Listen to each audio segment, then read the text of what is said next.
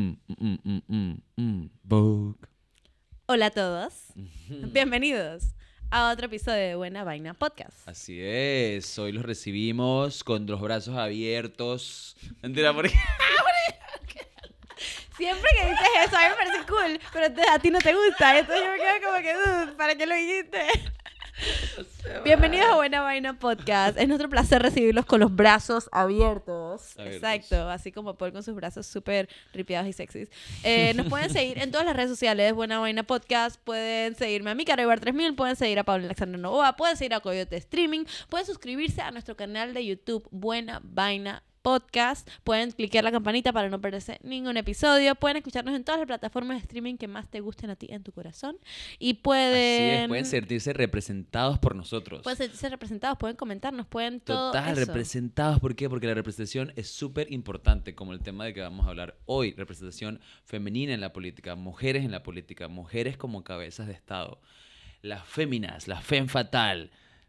Bueno, Todo eso. todo eso. O sea, mujeres como poderosas, mujeres líderes, Mujeres. mujeres que nos inspiran. mujeres que- líderes. mujeres Ese término me líderes. encanta. Mujeres Sí. líderes. Sí, porque puede ser dentro de la política, pero puede ser dentro de tantas cosas también. O sea, son mujeres que, to- que, se, que son suficientemente valientes para romper el estigma de que los hombres son y las mujeres son tan sensibles y no se pueden, no sé cuánto. Y, y mandar a la verga todo eso y así. Mujeres y- y- con ovarios. Exacto, y tener unos ovarios bien grandes y gordos para atreverse a decir y hacer lo que tienen que decir y hacer en el momento de la historia en el cual se encuentran. Así es, o sea, y vamos, vámonos hasta el principio. ¿Cómo? O sea, ¿cómo empezamos con esto?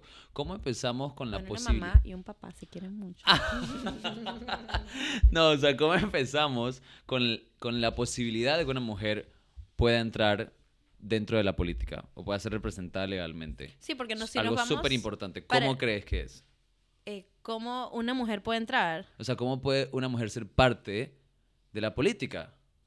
desde abajo. ¿Con qué? Desde abajo, porque definitivamente de arriba no puede empezar. No, pero empeza- empezamos, ¿sabes con qué, Carolina? Con el voto. Ah, ok, sí. con el voto, con el sufragio femenino, algo que mucha gente da por sentado hoy en día, pero no fue así todo el tiempo. No, nunca, no, no fue así siempre, para, No, nada. para nada. Las mujeres no podían votar desde el inicio de la democracia, o sea, los romanos, desde por allá, no se reconocía a las mujeres como ciudadanos con voto. Las mujeres no podían ser parte del Senado Y si no hay mujeres que votan, no va a haber mujeres electas. y no hay representación de mujeres. Por ende, no hay igualdad de derechos. Aún así, cuando sabemos que o sea, la igualdad de derechos, claro, ha tenido un trayecto bastante grande porque no siempre todo el mundo ha podido votar tampoco. Aún cuando lo- las mujeres no podían votar y los hombres sí, hubo un tiempo donde todos los hombres no podían votar. Claro. Entonces, sabes, como que todo el mundo hemos, eh, en algún momento hemos compartido esa, ¿cómo decirlo? Esa ciudadanía de segunda clase, de no poder votar. Entonces, el sufragio femenino,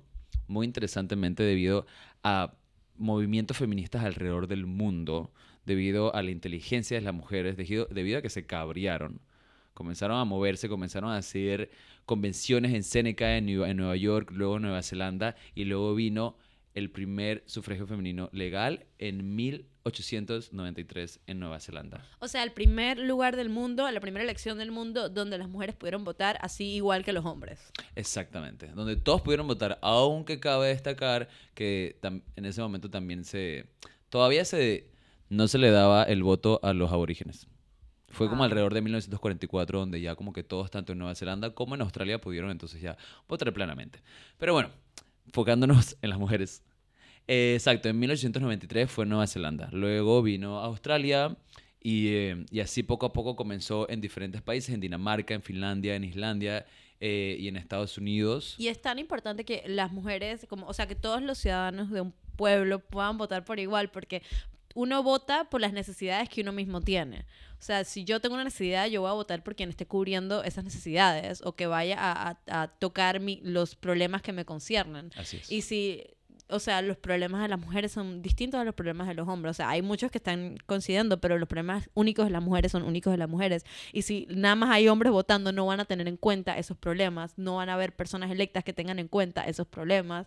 Por lo tanto, van a seguir siendo ciudadanos de segunda categoría. Ni aunque intentemos, o sea, ni aunque yo como hombre intente ser empático contigo como mujer y trate de ver qué es lo que tú necesitas y te escuche, igual no vamos a poder, igual no vamos a poder entender O sea, como hombre hay cosas que simplemente no sé, porque no nací mujer, me explico, porque no tengo órganos, no, no, pues, no, no, no paso por la menstruación, ¿sabes? Tantas cosas, por, em- no tengo la capacidad de estar embarazado, no tengo la capacidad de saber qué es ser discriminado por, por simplemente... Por tu género. Exactamente, por mi género, por lo que tengo o no tengo dentro de mis piernas. Entonces, eso es algo súper complicado que por eso necesita una representación directa. Exacto. Y el hecho de que las mujeres puedan votar y no fue nada fácil. Y yo creo que algo que te había comentado anteriormente es que cuando era pequeña y vi la película de Mary Poppins, eso fue bien como que chocante para mí.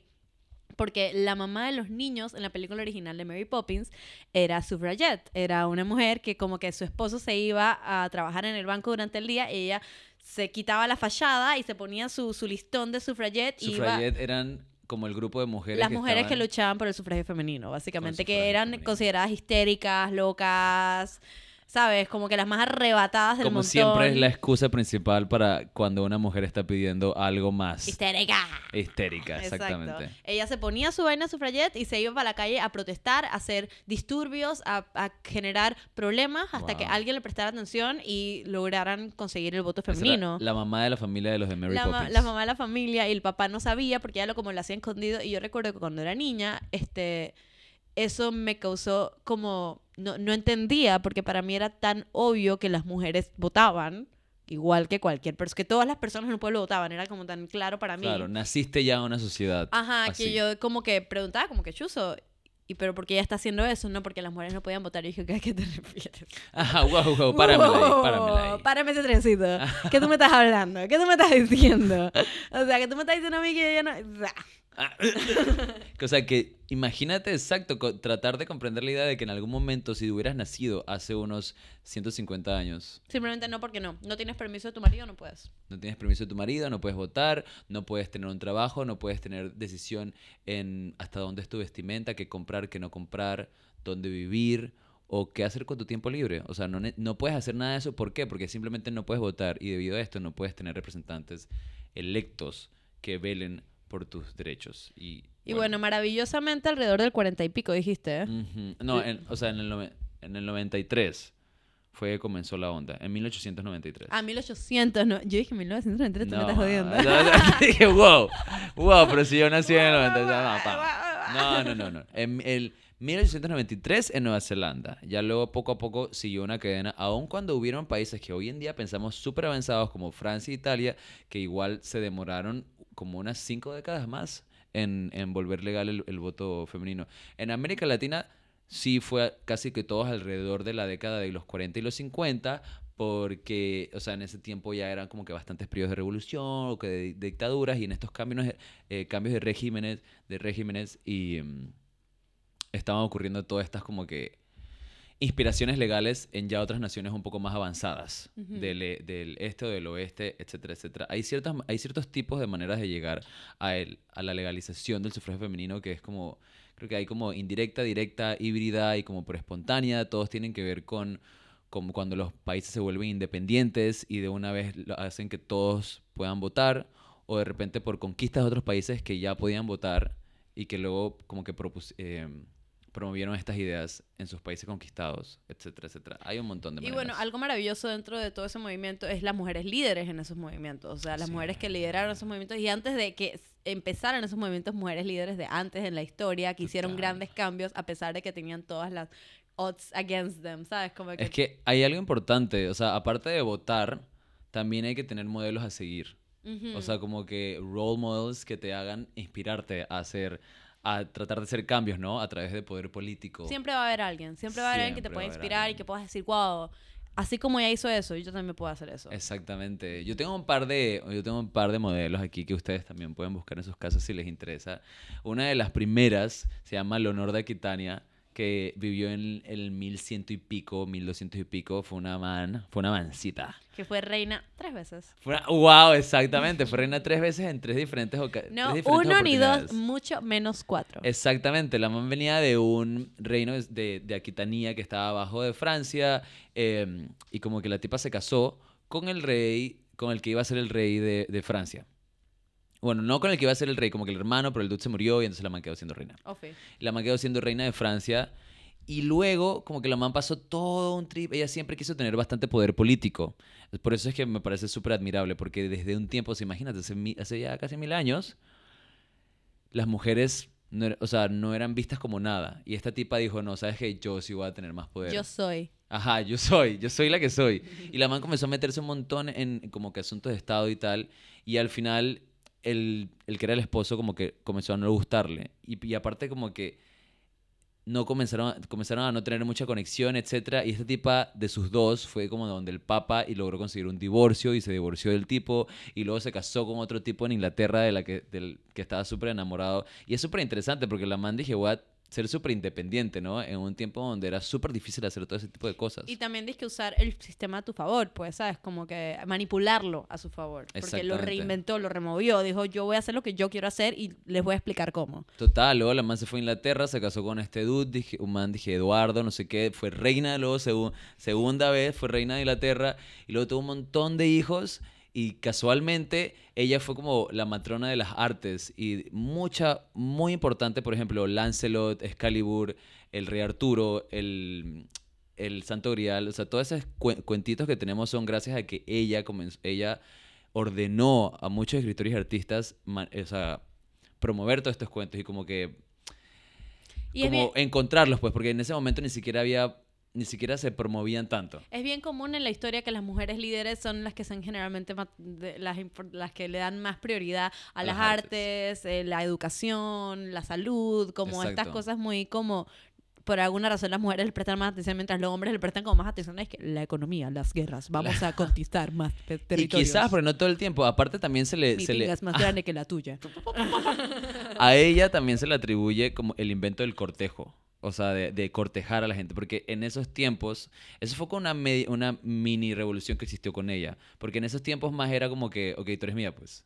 O sea, como que tú eres mía, ah, ah, sexo ya. O sea, no, no había como una especie de...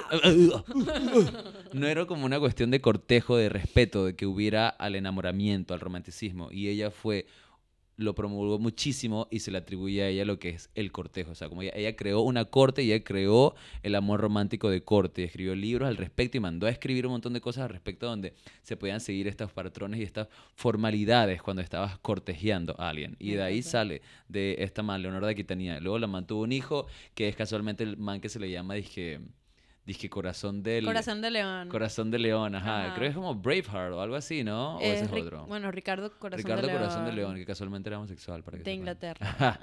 Era gay. Es el man que... De Robin Hood, ¿no? Ajá, es el man de. Robin Hood, ese. Sí.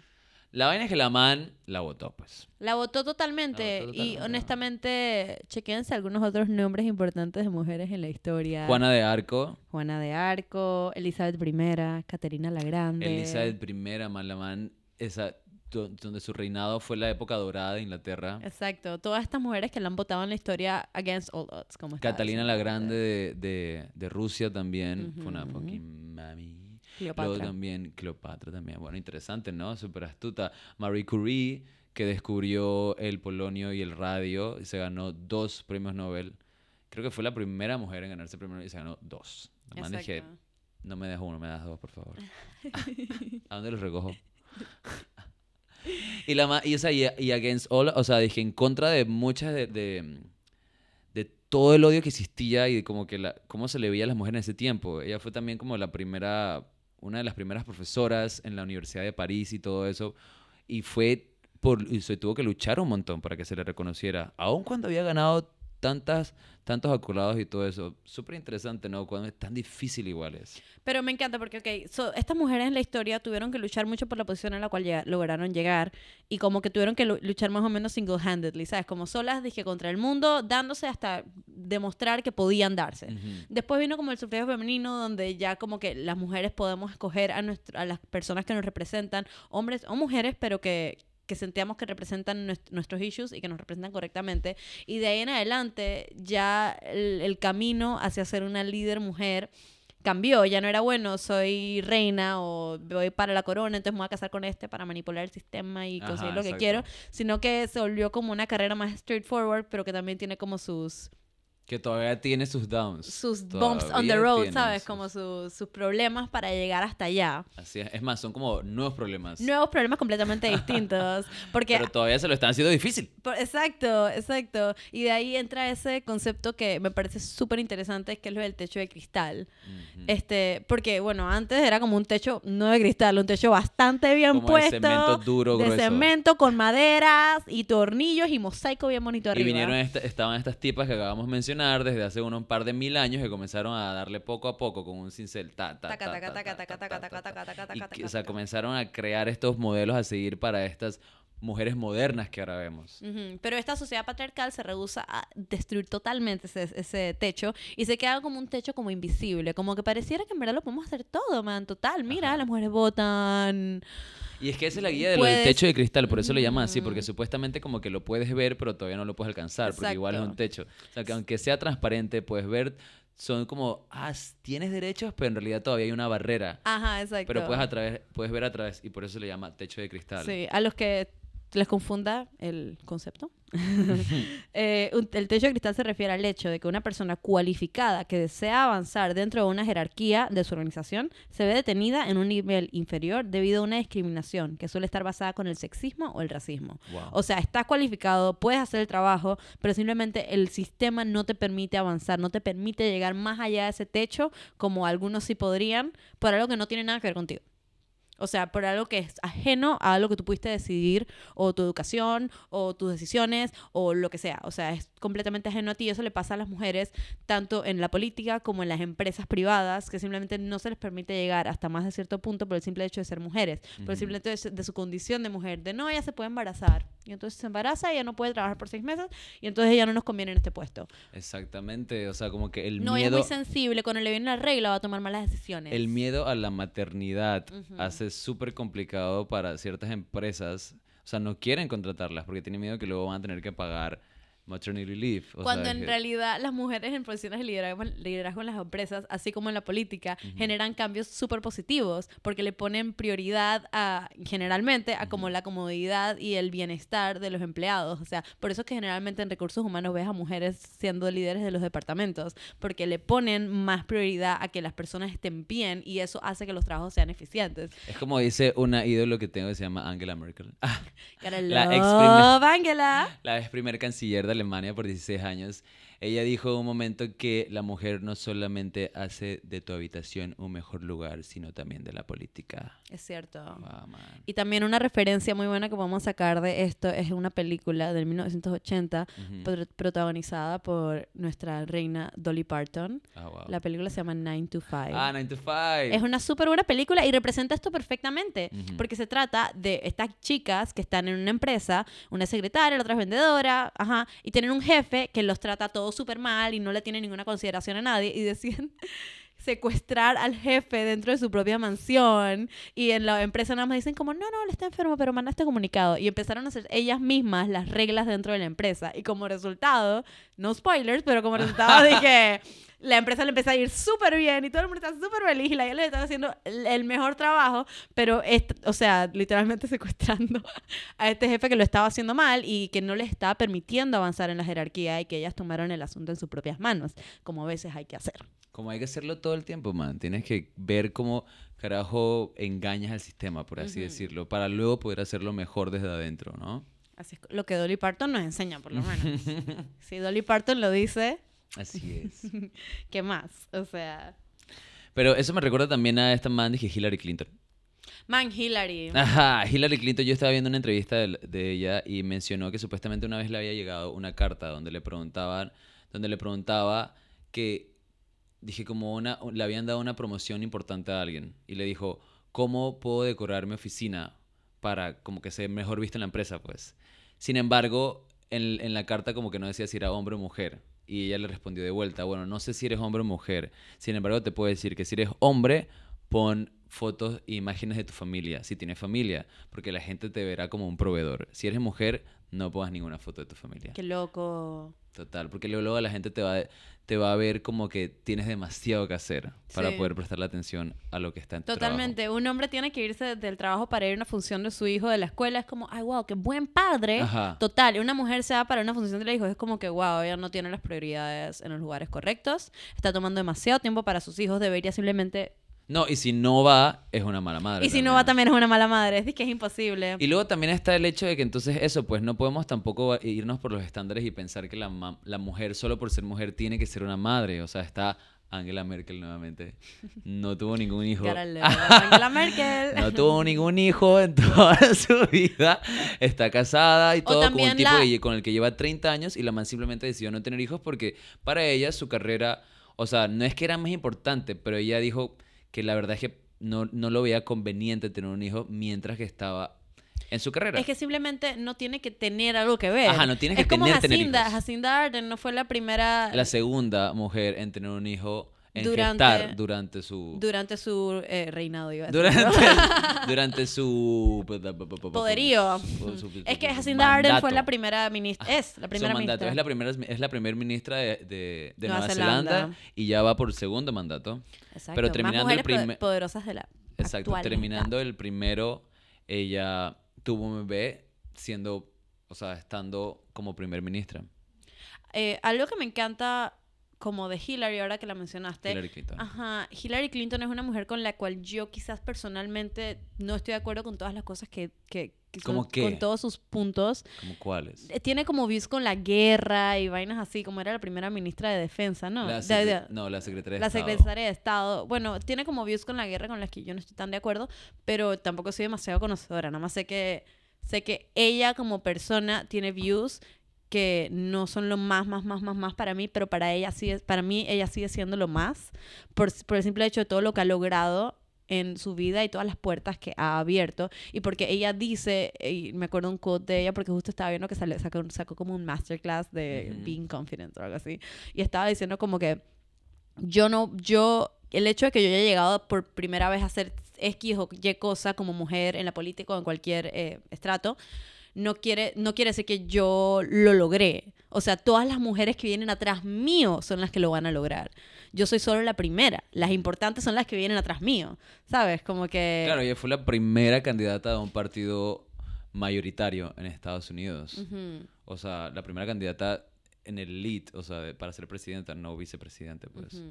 Y eso fue súper importante. Aparte, o sea, ella empezó como primera dama, y no de- solamente de Estados Unidos, sino de Arkansas, porque Bill Clinton era, era, fue gobernador de Arkansas. Y hay tantas Y primeras primera damas que también han sido importantes en la historia. Tú me comentabas sobre Evita en estos días. Ah, Evita Perón, es súper, súper interesante eso porque, ¿sabes? Eso me lleva a un fun fact.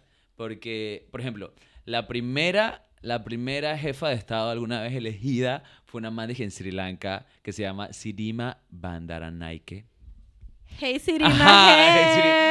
Y eso fue porque la man era la esposa del dude que era el primer ministro y lo asesinaron. Y ella como que agarró eso y continuó el legado del esposo y se volvió primer ministra. Luego estuvo Indira Gandhi en la India, que era la hija como que del padre de la revolución. Y eso también fue súper importante, Indira Gandhi en la India.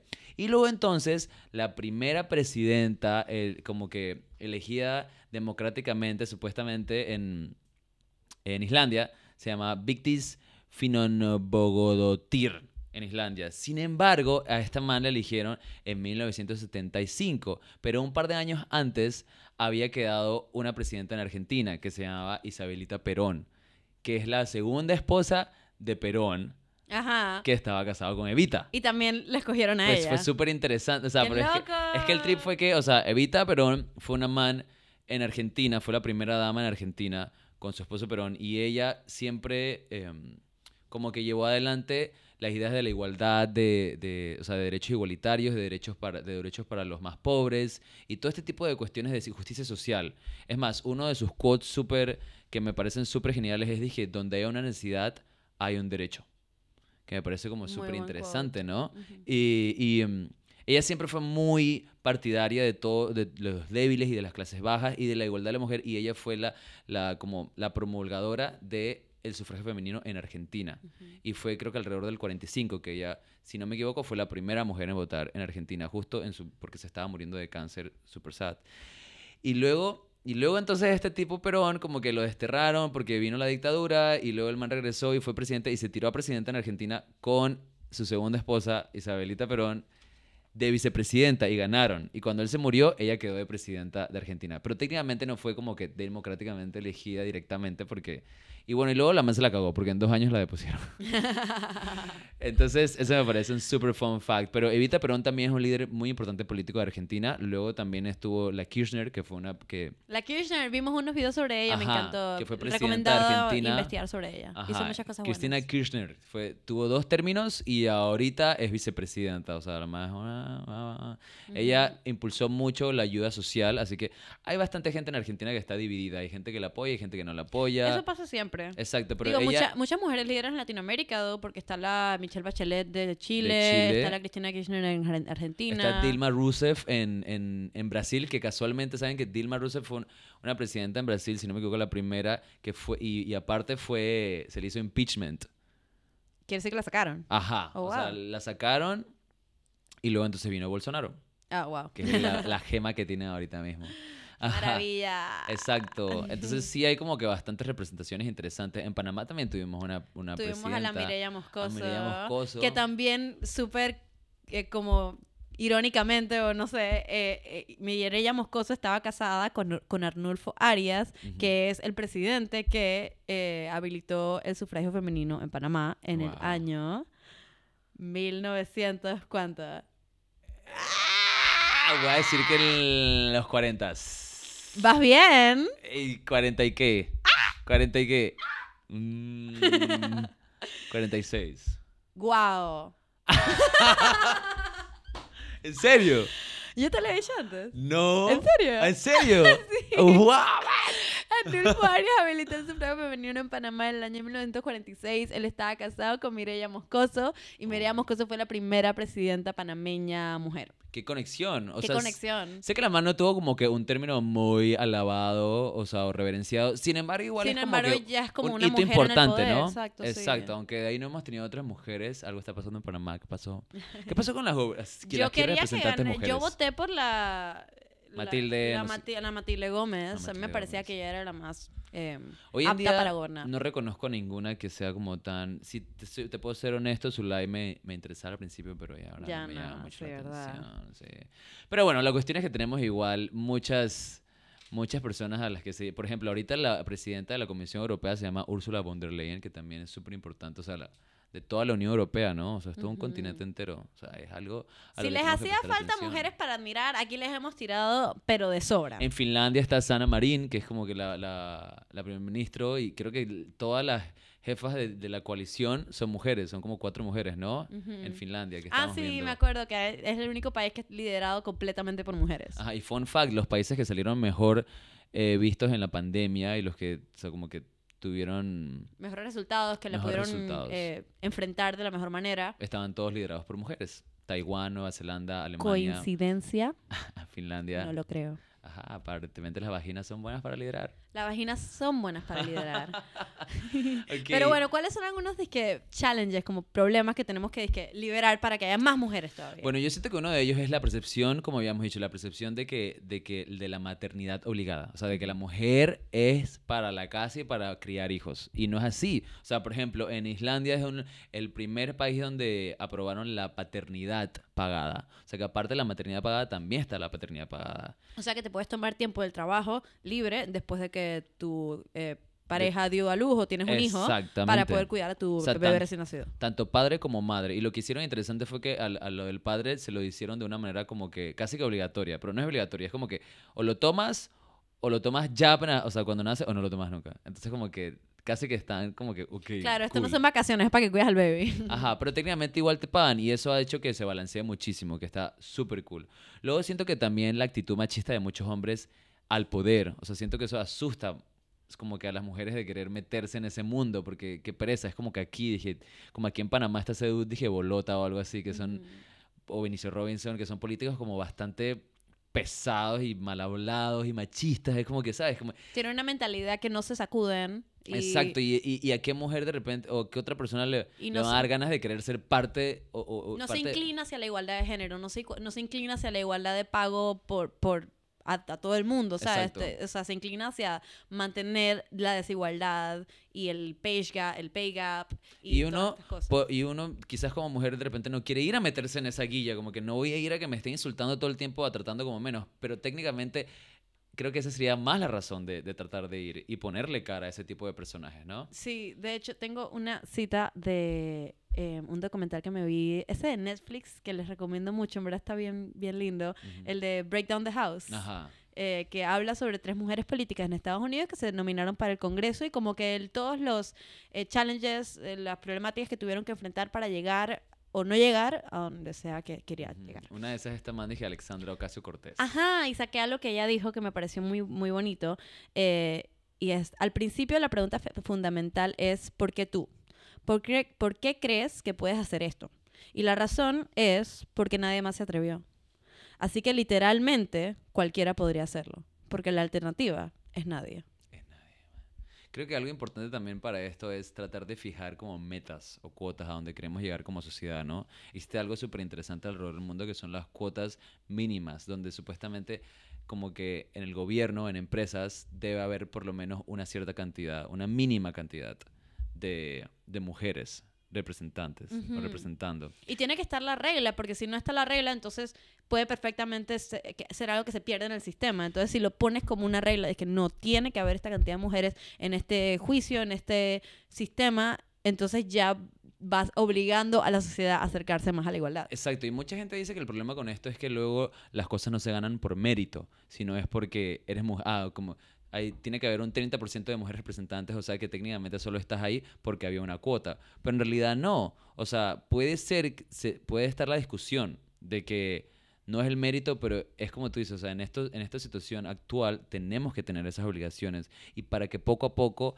esa representación, esa representación le dé a entender a la gente de que sí es posible, de que sí funciona. Así como en este país que se llama Ruanda, es un país en África donde debido a un genocidio que ocurrió en 1994, después de un par de años, o sea, murieron creo que el 80% de los hombres y quedaron, la mayoría de personas que quedaron eran mujeres, pues. Entonces Así que tocó. tocó, o sea, como que las mujeres tuvieron que trabajar, las mujeres tuvieron que hacer un montón de cosas que normalmente no hacían antes, pero al mismo tiempo se vieron entonces cada vez siendo parte más íntegra de la sociedad. Y luego en el 2003 se fijó esta cuota de por lo menos el 30% del, gobier del gobierno de Ruanda tenía que ser femenino. Y hoy en día, adivina cuánto, cuánto es. ¿Cuánto, cuánto? el 50. 65% del gobierno es completamente mujer. Y ahora las mujeres en Ruanda ya pueden, o sea, ya tipo disfrutan de, de no tener que depender de sus esposos ni nada, de poder tener propiedad, de poder heredar cosas, un montón de igualdad bajo la ley. Entonces sí de verdad te das, te das dando cuenta de que, de que sí funciona este tipo de cuotas o este tipo de metas que nos debemos fijar como sociedad para poder llegar a una representación más igualitaria.